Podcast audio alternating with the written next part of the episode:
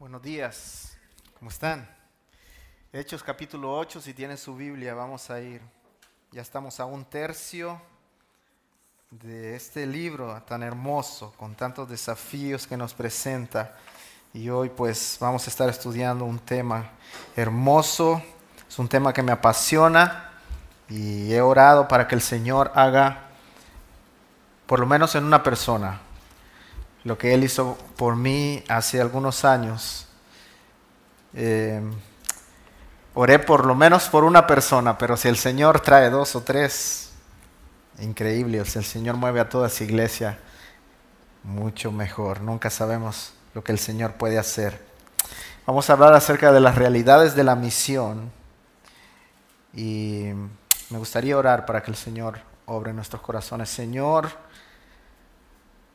te pedimos, Señor, que puedas mover corazones hoy. Tú lo has hecho ya en algunas personas aquí, Señor, pero la mies es mucha. Y con una persona más, Señor, que se comprometa contigo para dar su vida por ti, Señor. Es una celebración enorme. Sabemos que tú cumplirás todo, Señor, como lo has prometido y nos has dado el privilegio de que nosotros como generación seamos parte, Señor. Permítenos que no desperdiciemos esta oportunidad. Oramos en el nombre de Cristo Jesús. Amén. En el 2013, después del verano, en nuestro seminario habían unas capillas y había una capilla especial donde se presentaba eh, lo que había pasado durante el verano en los diferentes viajes misioneros. Así que estaba yo recién entrado en el seminario y un profesor compartió acerca de su viaje misionero al mundo musulmán. Y cuando estaba, estábamos escuchando, dice que él se encontraba ahí en, un, en una tienda cuando uno de los muchachos de la tienda, quien era musulmán, se acercó a él y le dijo, he tenido varios sueños con un hombre llamado Jesús. ¿Pudieras tú explicarme qué significa todo esto? Así que mi profesor se acercó, fueron a un lugar escondido ahí en la tienda y así con una voz baja él le habló el Evangelio. Y este hombre pudo comprender lo que sí significaban sus sueños. Y luego mi profesor este, regresó a América y en esa capilla él dio una estadística importante, que en ese país donde él estaba, por cada 10.000 personas había solamente un cristiano por cada 10.000 personas. O sea, se imaginan todo el trabajo que este, esta si una persona ahí, fuera ahí tuviera que hacer para alcanzar a muchos, ¿no? Y esto quebró mi corazón al saber que muchas personas cada día mueren sin escuchar el Evangelio, porque hay países donde no se predica el Evangelio. Así que el Señor hizo una obra en mí ese día, yo comencé a llorar. Y no era algo como un drama que yo tenía, era algo incontrolable.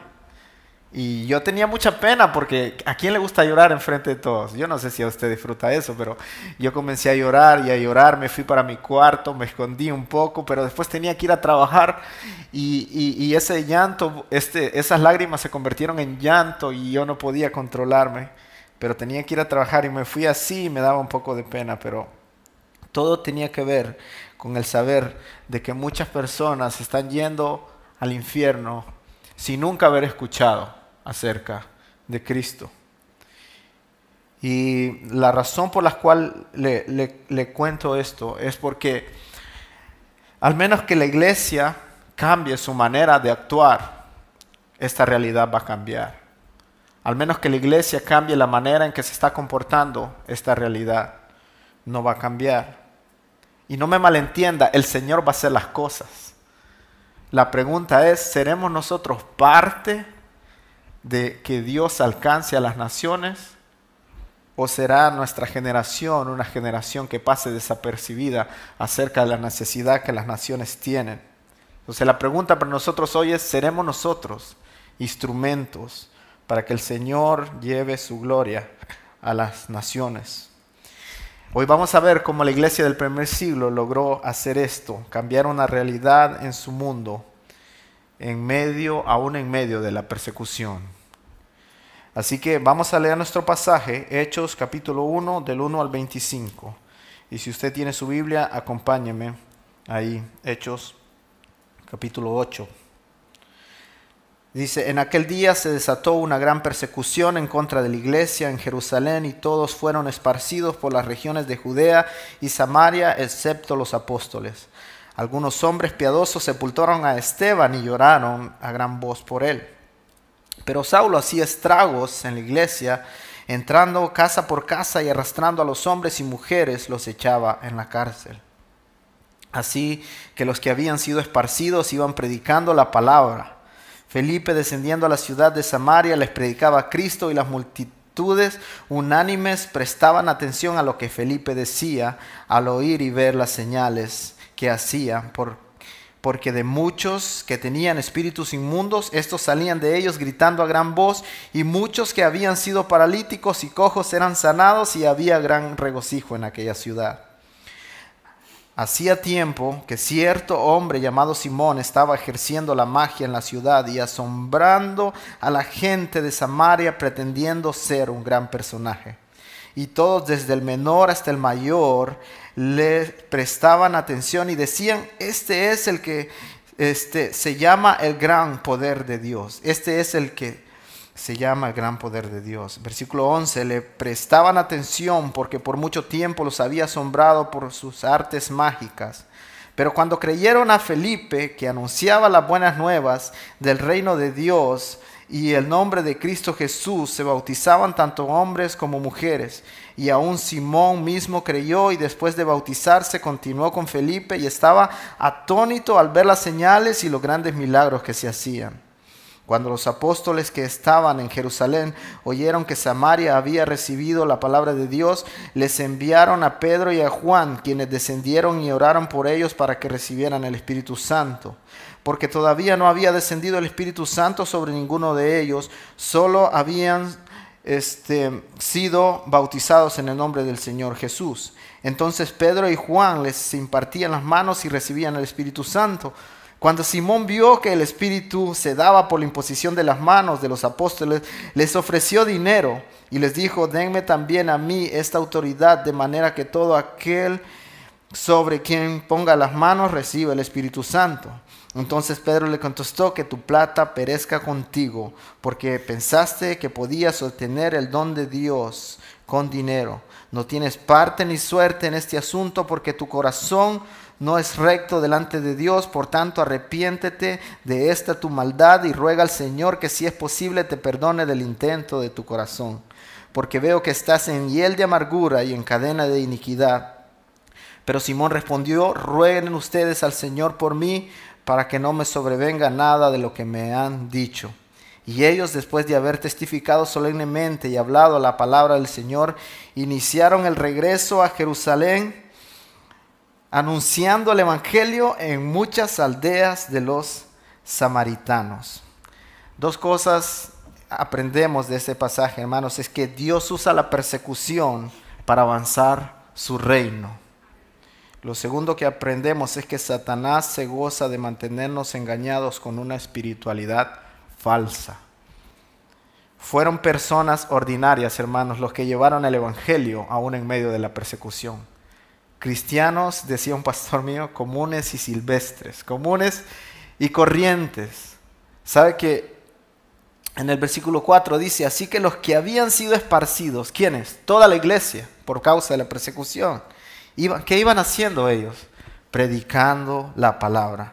Había en un pasado, quizás un par de meses desde la conversión de estos creyentes, la muerte de Esteban desata una persecución intensa y Lucas dice que Saulo hacía estragos en la iglesia, entrando como casa por casa y arrastrando a los hombres y mujeres los, los echaba en la cárcel dice el versículo 3. Más o menos lo que está pasando en Afganistán.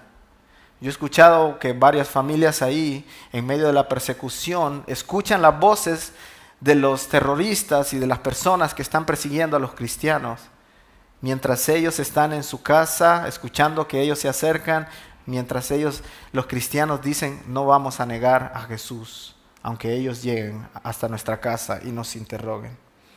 Pero en medio de la persecución la iglesia crecía. Los que iban esparcidos, esto es lo importante, los que iban siendo esparcidos por todas las ciudades, predicaban la palabra del Señor. Entonces, estos eran hombres que nunca habían pasado por un seminario, nadie ostentaba un título de misionero, eran creyentes comunes y corrientes los que conformaban la obra misionera en ese tiempo. Entonces, recuerde la orden dada a los discípulos ahí en Hechos capítulo 1, versículo 8. Ustedes me serán testigos en Jerusalén primeramente, en Judea, luego en Samaria y después hasta lo último de la tierra. Esto que está ocurriendo aquí es simplemente la obediencia de estos hombres, haciendo lo que el Señor les dijo que tenían que hacer. Entonces, es la primera vez, y lo importante de aquí es que esta es la primera vez que los hombres, estos, estos cristianos, cruzan barreras raciales para compartir el Evangelio en Samaria. Ellos ya no están en Jerusalén, ahora están en un lugar con costumbres diferentes y este, a personas que no eran bienvenidas ante los judíos, con quienes ellos nunca pensaron relacionarse y ahora están ellos llevando el Evangelio a Samaria. Han cruzado esa barrera que habían puesto los judíos. Dice que el versículo 6, Felipe descendiendo a la ciudad de Samaria, de Samaria les predicaba a Cristo. Yo espero que hoy de aquí puedan salir, el Señor pueda escoger Felipes, que obedezcan la palabra de Dios y vayan sin importar el costo.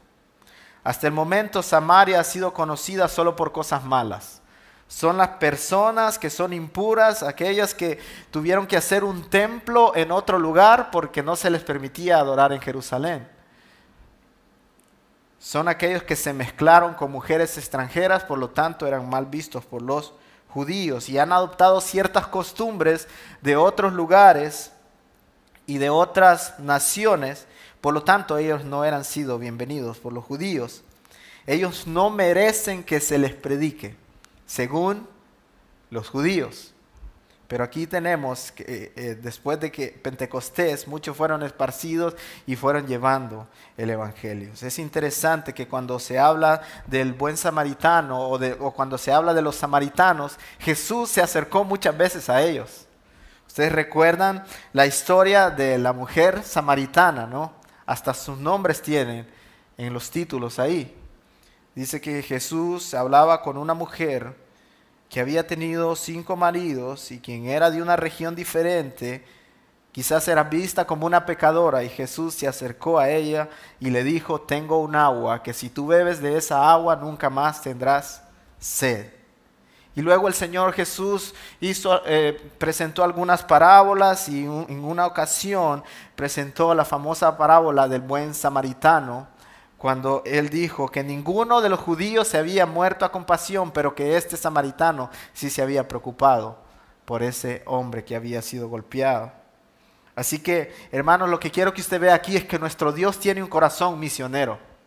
Fue Jesús quien se acercó primero a los samaritanos cruzando barreras culturales, económicas, sociales, para poder llevar el Evangelio a los más necesitados. Él había interactuado, Jesús interactuó con los samaritanos, pero mucho más, Él vino a interactuar y a salvar a los pecadores, entre los cuales estábamos nosotros. Pablo lo dice en Filipenses de la siguiente manera, el cual siendo en forma de Dios no estimó ser igual a Dios como cosa a que aferrarse, sino que se despojó de sí mismo, tomando forma de siervo, hecho semejante a los hombres y estando en condición de hombre, se humilló a sí mismo haciéndose obediente hasta la muerte y muerte de cruz. Como cristianos, si Jesús murió, nosotros debemos esperar también que eso nos puede pasar a nosotros que vamos a entregar nuestra vida por la causa de Cristo. Nuestro Dios, hermanos, tiene un corazón misionero y quiere que nosotros tengamos ese corazón también. Pero mire lo que pasa cuando el Evangelio es predicado. Dice el versículo 7, porque muchos de los espíritus inmundos, estos salían de ellos gritando a gran voz, y muchos que habían sido paralíticos y, cojos eran sanados y había gran regocijo en aquella ciudad. Como consecuencia de la persecución, Felipe, uno de los diáconos, recuerda que el capítulo 6 se escogieron personas para que sirvieran a las viudas, Felipe entre ellos estaba, y ahora este hombre es esparcido por causa de la persecución, él está corriendo por su vida, pero en medio de esa persecución él lleva la palabra de Dios. ¿Y qué es lo que pasa cuando él predica? Endemoniados son libres, paralíticos caminan, personas son liberadas y dice que había en la multitud un gran regocijo, un regocijo hermoso. La gente se alegraba de escuchar las buenas noticias.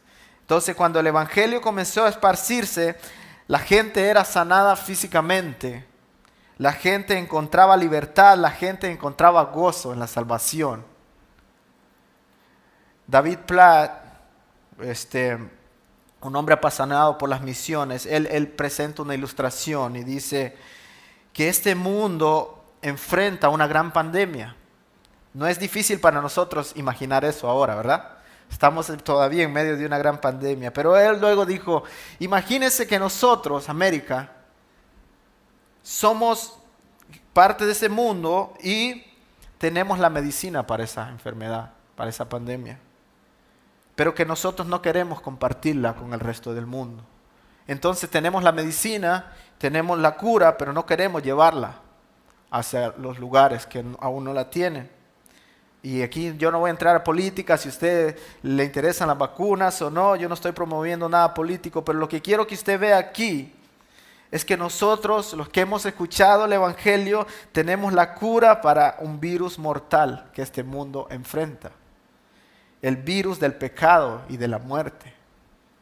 Piense por un momento que si realmente existe la cura para alguna enfermedad o algún virus, nosotros ponemos la vacuna a las personas y ¿cuánto van a vivir? 10 años más algunos, 20 algunos, 30, 40 años quizás, ¿verdad? Pero eventualmente van a morir. Esa es la ley de la vida, ¿no? Quizás van a morir de viejos o de alguna otra enfermedad.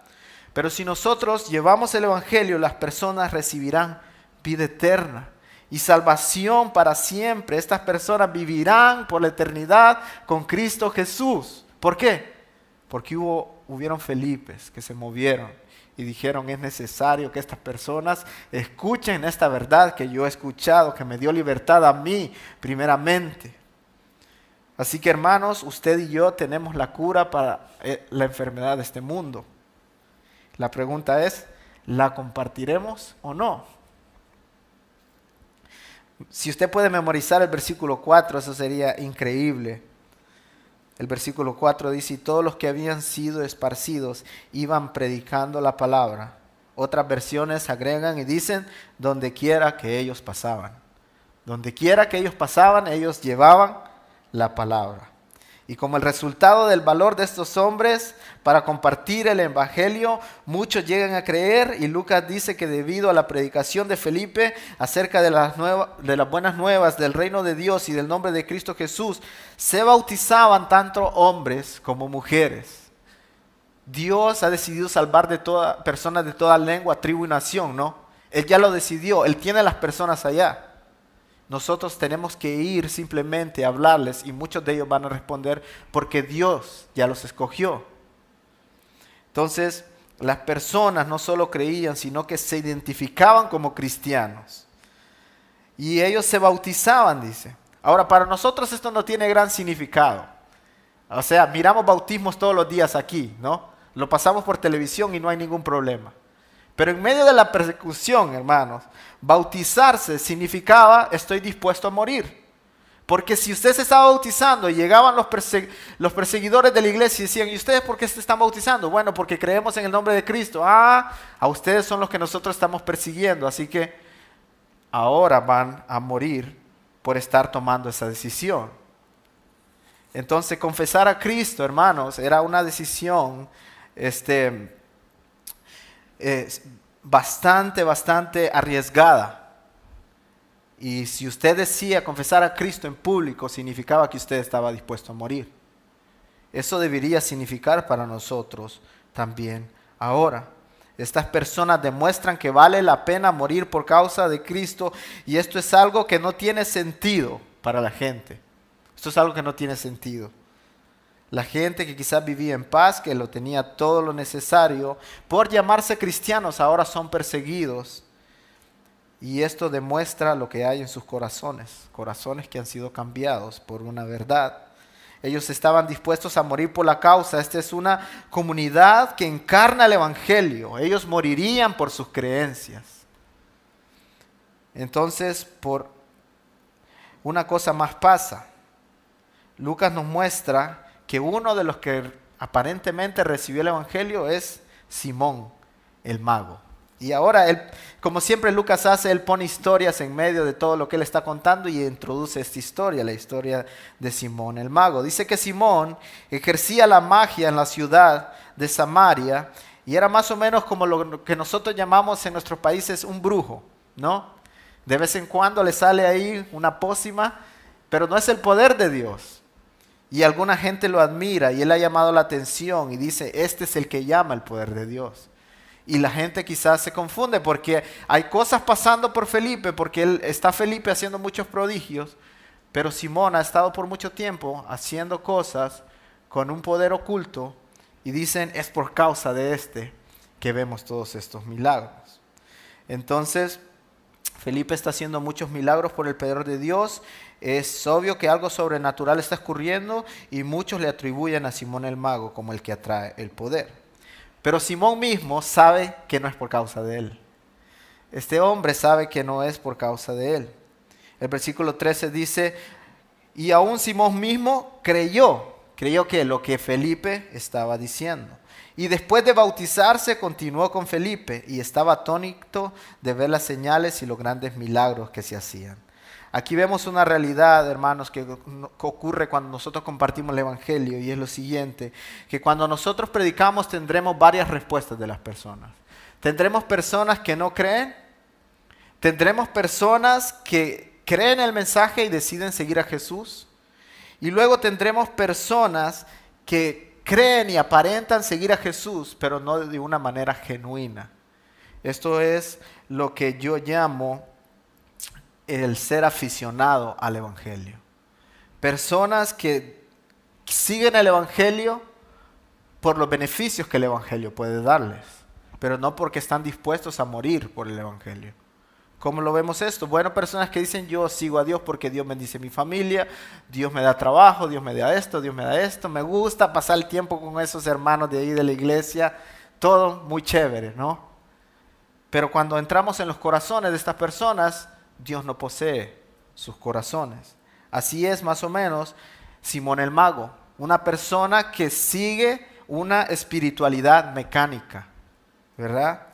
Pero no por amor a aquel que lo salvó.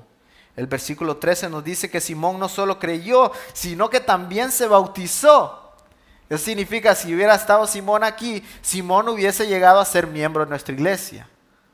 Se bautizó, este, hizo quizás la clase de membresía, hizo discipulado, porque él dice que seguía a Felipe a todo lugar donde Felipe iba, atónito de las señales y los grandes prodigios que se hacían.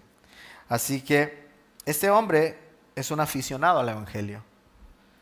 Asistió a la iglesia, tiene amistad con las personas de la iglesia, asiste a eventos especiales, se bautizó, pero hay algo, su corazón no ha cambiado le gusta lo que pasa alrededor de la iglesia, pero Dios no posee su corazón.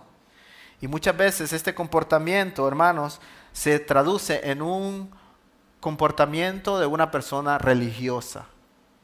Hace cosas solo mecánicamente, pero no, Dios no tiene su corazón. Entonces, hasta el momento hemos visto que personas ordinarias son las que llevan el mensaje del Evangelio hasta Samaria. Y lo que está pasando llega a oídos de los este, discípulos. Entonces los discípulos todavía están en Jerusalén. Los que son esparcidos son todos aquellos que eran parte de la iglesia. Pero los discípulos escuchan en Jerusalén qué cosas están pasando en Samaria. Y dicen, vamos a ir a ver qué es lo que está pasando allá.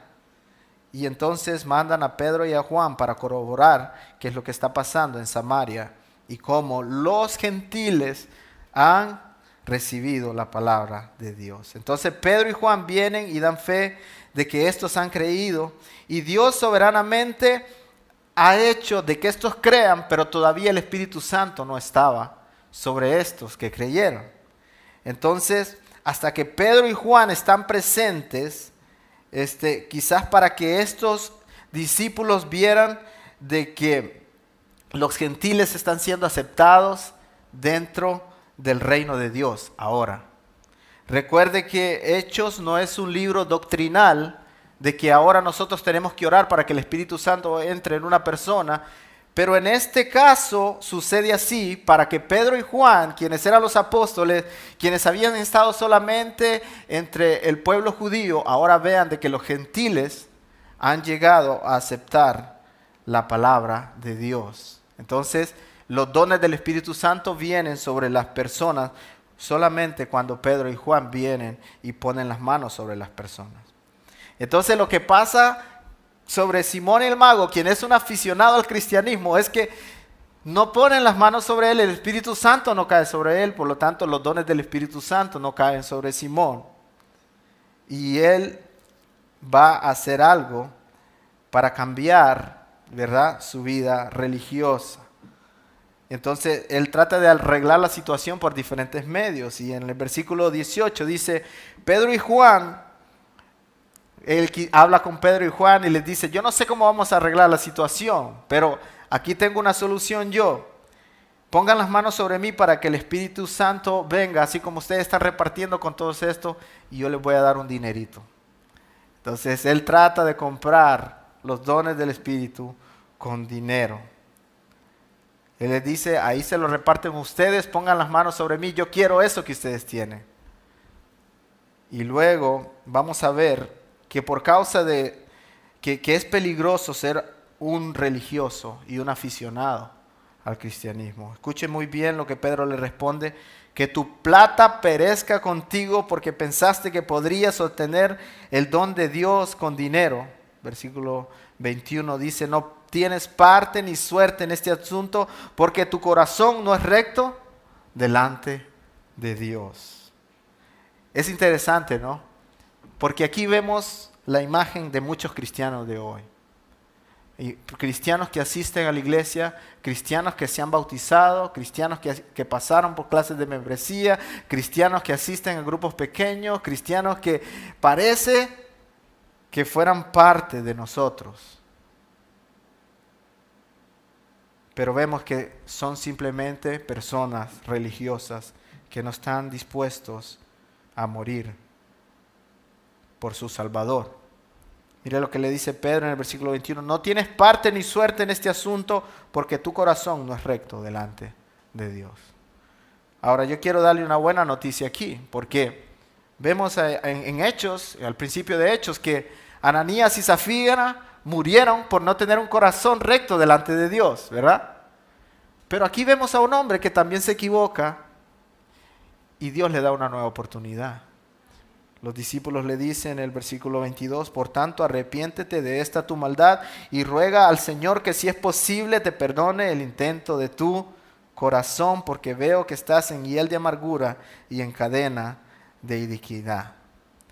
Entonces, si no hay arrepentimiento de este hombre, las consecuencias de vivir una vida falsa van a ser devastadoras.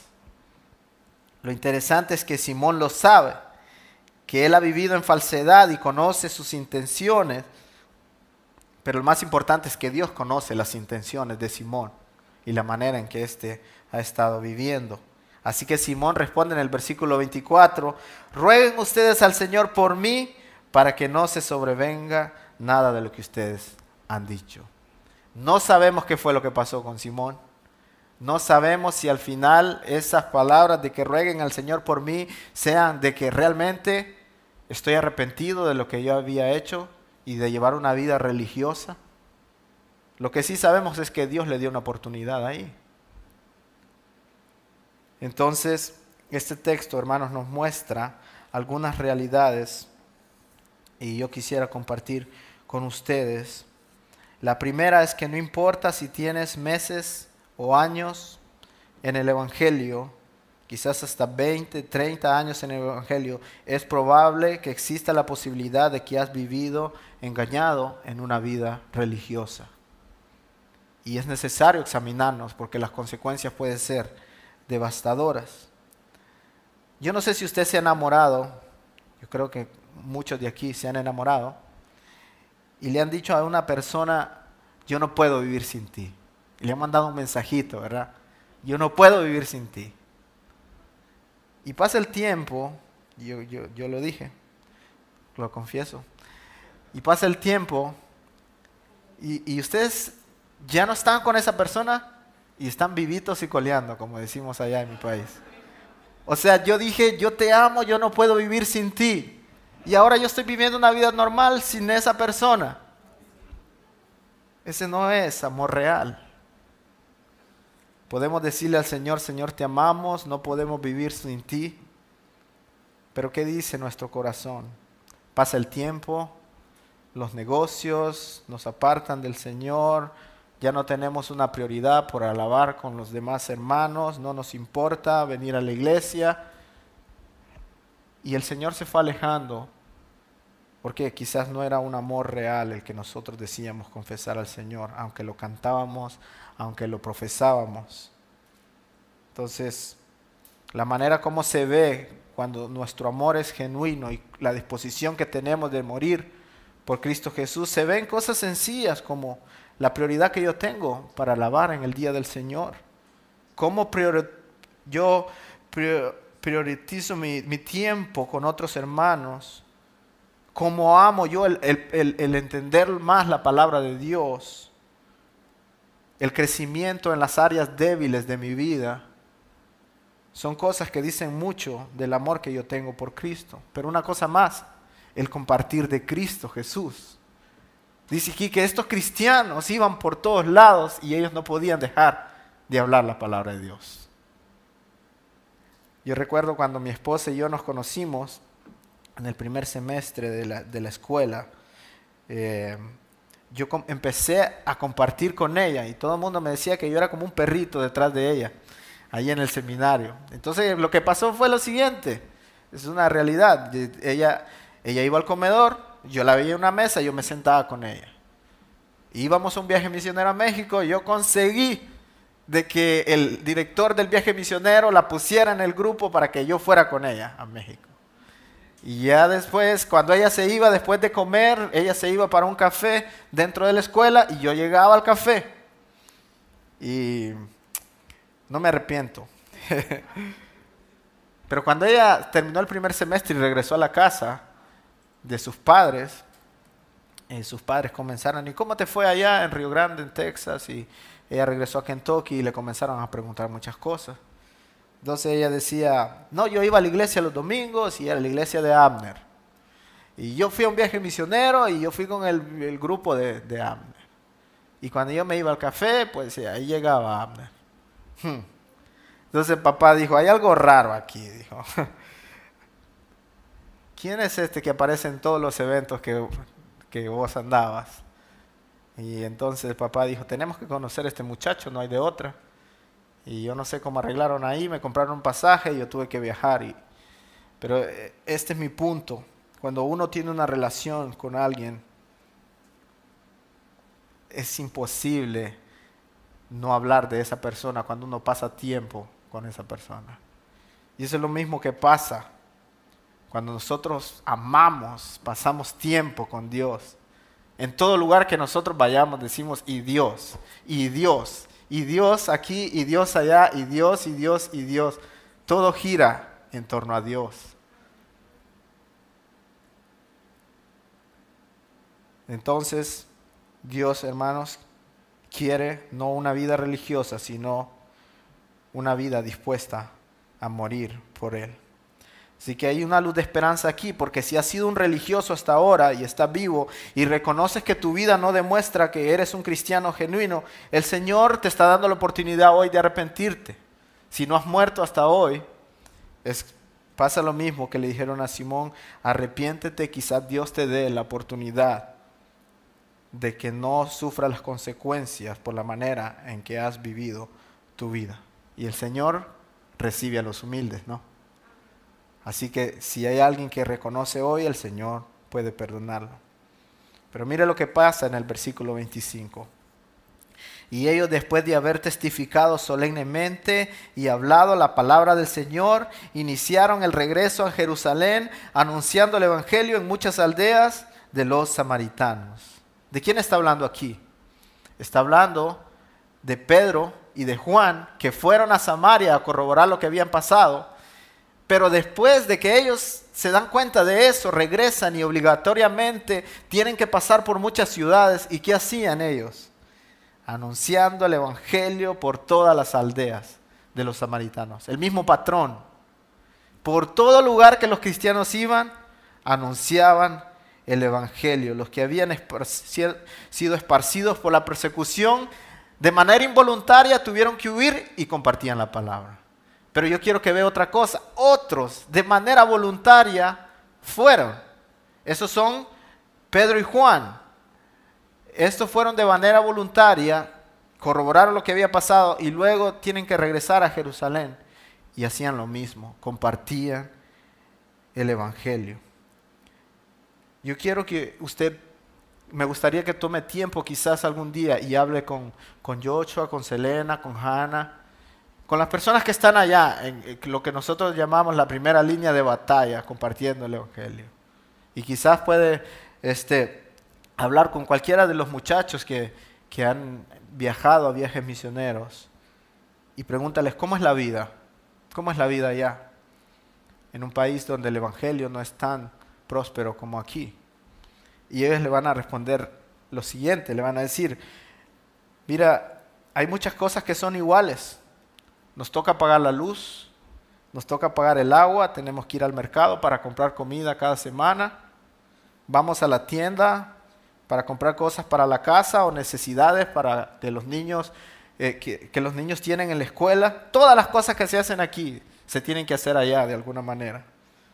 Pero hay algo diferente hay una mentalidad. Ellos dicen, todos los días que yo vivo, vivo en misión. Todos los días. Yo, vivo, yo voy al mercado, yo, yo quiero compartir de Cristo ahí, voy a buscar una oportunidad. Yo soy maestro de una escuela, enseño inglés ahí, yo voy a compartir de Cristo ahí. Yo voy a pagar la luz y hago fila en el banco, yo ahí quiero compartir de Cristo. Es, es un cambio de mentalidad, vivir una vida en misión, todo lo que yo haga. El apóstol Pablo, eh, Pedro decía, estando siempre preparados para presentar defensa ante todo aquel que os demande de la razón de la esperanza que hay en vosotros. Primera de Pedro, capítulo 3, versículo 15. Me gustaría terminar con una historia.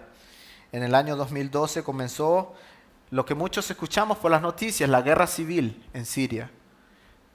Muchas personas tuvieron que huir de su país para poder salvar sus vidas. Y la problemática tiene que ver con lo que se llama la primavera árabe. La primavera árabe es una rebelión del pueblo contra los malos gobiernos que han tenido. Entonces lo que ha pasado es que muchos de los, este, de los países árabes se están rebelando contra las autoridades de cada país. Y entonces en Siria se hizo eso y lo que desató fue una guerra civil. Dori era una mujer que tenía dos hijos y un día recibieron una llamada inesperada que le decían, ustedes tienen que salir de Siria hoy, porque tu esposo este, está en manos del gobierno, porque él vendía armas a cierto grupo de ahí de Siria y ahora él era un prisionero. Entonces la familia corría peligro. Y ella quería, ella salió con sus hijos camino a un país vecino que se llama Jordania. Y encontraron en medio de la protesta a dos hombres que habían sido decapitados. Estos hombres en medio de la calle fueron reconocidos por sus dos hijos y dijeron, estos son los Hussein, estos son los papás de nuestros amigos. Y estaban en medio de la calle y ellos eran muy devotos al Islam pero se habían convertido al cristianismo y ahora estaban sufriendo las consecuencias. Los musulmanes los habían atrapado y ahora los habían colgado. ahí en medio de la calle. Pero al llegar a Jordania fueron los cristianos quienes les ayudaron a conseguir un apartamento, fueron los cristianos que los alimentaron los primeros días, fueron los cristianos quienes amueblaron la, la casa de Dori y de sus hijos, les consiguieron ropa, les dieron amor. Y Samar fue una de las personas claves que se acercó a Dori cuando ella llegó a Jordania. Una vez ellos fueron a la mezquita para adorar y ellos vieron de que fueron tratados mal ahí. Pero una vez Samar los invitó a la iglesia y fueron tratados completamente diferentes. Entonces Dori dijo, hay algo, hay algo raro aquí con los cristianos. No son la película que nos han pintado los mismos musulmanes de que son personas malas. Y su corazón comenzó a cambiar. Varios días después, dos apartamentos después de donde vivía Dori, ahí en Jordania, ella se dio cuenta que dos personas habían sido asesinados. Eran refugiados también. Habían pasado tiempo con la gente del libro, así le decían a los cristianos, la gente del libro, y habían sido decapitados por extremistas musulmanes. Y Dori le preguntó a Samar, le preguntó, ¿por qué si la guerra es contra de los civiles contra los contra el gobierno, ¿por qué personas, la gente del libro que son inocentes están muriendo aquí? ¿Por qué los están matando? Y Samar respondió lo siguiente, le dijo, Dori, estos asesinatos son acontecimientos que tienen que ver con una guerra mayor. No es la guerra que Siria está teniendo entre sus civiles y su gobierno, es una guerra por las almas. Y la razón por la cual esta gente murió es porque eran amigos de la gente del libro. Pero no solamente eso, era porque ellos estaban dispuestos, ahora que habían conocido la verdad, a mostrarle la verdad a todos los demás que estaban ciegos ante el Evangelio. Un día Dori llamó a Samar y le dijo, leí en la Biblia, en Isaías capítulo 42, y dice que Jesús hace libre a los prisioneros, que Dios hace libre a los prisioneros. Y no puedo dejar tener sueños cada día acerca de Jesús. Así que yo quiero que tú me expliques qué significa todo esto. Entonces Amá le dijo, ven a mi casa y yo te voy a explicar. Y cuando ella llegó ahí, Samar le explicó de que la resurrección de Cristo era real, de que su muerte fue real y lo que los musulmanes dicen de que todo eso fue una mentira organizada por los cristianos eso era, este, no era la verdad. Entonces Dori, después de ver todo el ejemplo de todos estos cristianos, dijo, estoy lista, amo a Jesús y quiero seguirle. Pero lo que le dijo después Samar, le dijo, pero esto podría costarte la vida. Podrían matarte porque tú vas a comenzar a seguir a Cristo. Y Dori respondió, por eso esperé tanto tiempo, porque quería estar segura de esta decisión cuando me vine de Siria vi a los Hussein siendo colgados ahí, gente devota a la religión musulmana y ahora habían muerto por creer algo más. En ese momento yo supe que ellos habían descubierto algo increíble. Por lo menos si muero, he descubierto la verdad y el perdón que Dios me ha dado. Jesús es el camino, dijo Dori. Solamente personas que han realmente encontrado la verdad, hermanos, tienen el deseo de morir por esa verdad. Yo espero que usted haya escuchado y tenga esa verdad. Yo espero que usted tenga la verdad y esté dispuesto a morir por ella, sin importar el costo. Yo espero que su vida haya descubierto algo increíble en Jesús. Que diga, no importa lo que yo tengo que sacrificar para llevar el mensaje a otros. Recuerde, fueron personas ordinarias con el conocimiento de una verdad gloriosa las que llevaron el mensaje en el primer siglo por la causa de la gloria de Dios. Vamos a orar.